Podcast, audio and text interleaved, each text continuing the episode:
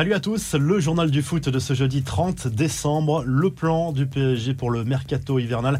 Comme l'explique l'équipe, le club parisien va d'abord tenter de vendre ses indésirables pour récupérer de l'argent. Après, Rafinha, Kurzawa, Diallo ou encore Icardi pourraient mettre les voiles en cas de proposition intéressante.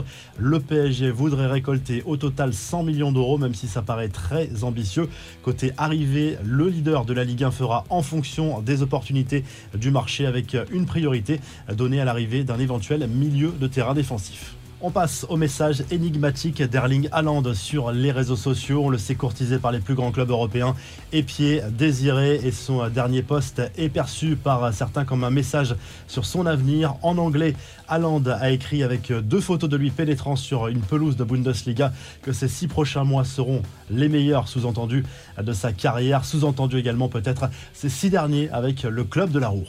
Les infos et rumeurs du euh, mercato, c'est décidément un feuilleton à rebondissement. Ousmane Dembélé va-t-il quitter le FC Barcelone? Selon plusieurs sources venant de Catalogne, les dirigeants Blaugrana auraient rompu les négociations avec euh, le joueur beaucoup trop ambitieux en termes de salaire. Le joueur euh, qui est très convoité déjà notamment par le Paris Saint-Germain qui est à l'affût dans ce dossier. Le Barça au niveau des arrivées rêve d'accueillir Matisse Delirte malgré la valeur marchande très importante de l'international international néerlandais. Reste à connaître désormais la position de la Juventus Turin dans ce dossier, mais c'est très surprenant au vu des difficultés financières que connaît le FC Barcelone cette saison.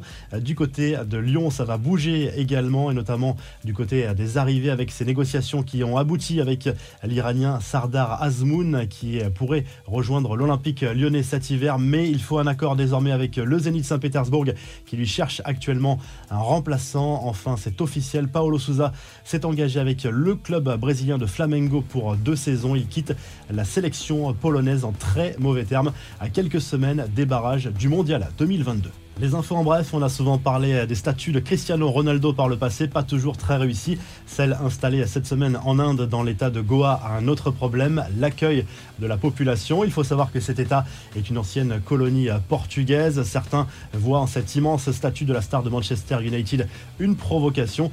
Le timing était sans doute mal choisi. Cet état fête cette année les 60 ans de son indépendance par rapport au Portugal. Enfin en Chine, on ne plaisante pas avec le règlement. Le ministère chinois des Sports a tout simplement interdit les tatouages pour tous les joueurs de la sélection chinoise. Ceux qui en ont déjà vont devoir les retirer. Le pouvoir communiste qui entend mettre un frein aux tendances, je cite, vulgaires et qui sont le symbole de l'influence des étrangers.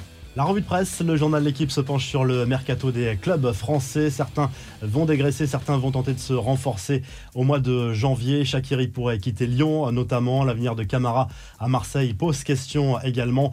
Du côté de l'Espagne, le journal Sport se penche sur le déplacement du FC Barcelone sur la pelouse de Majorque ce dimanche. Plusieurs cas positifs au Covid ont été détectés au sein de l'effectif Blaugrana, notamment chez les Français Umtiti et Dembélé. Plusieurs cas également du côté du Real Madrid. Madrid, Camavinga, Vinicius et euh, Courtois. Et en Angleterre, le Daily Mail Sport revient sur les matchs à disputer mercredi soir en Première Ligue, notamment cette euh, victoire de Manchester City 1-0 sur la pelouse de Brentford.